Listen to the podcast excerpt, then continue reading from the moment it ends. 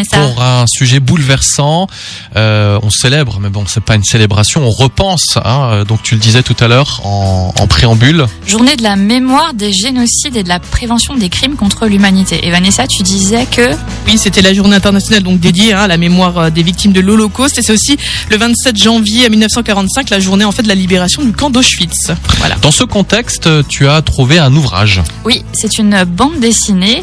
Donc ça se passe en 1940. Alors à cette époque, l'Allemagne a déjà envahi la Pologne depuis quelques mois. À Varsovie, les Juifs ont été parqués dans un ghetto par les nazis et ceux qui osent s'en échapper sont fusillés sur le champ. Il n'y a que l'aide sociale qui est autorisée à y entrer et donc notre personnage, Irena, qui vient apporter de la nourriture et du soutien.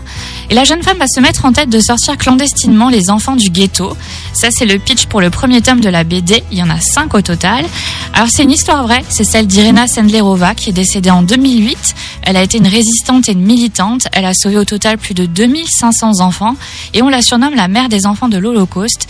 Elle a été déclarée juste parmi les nations en 1965 et elle a risqué sa peau et celle de ses collègues pour venir en aide aux juifs.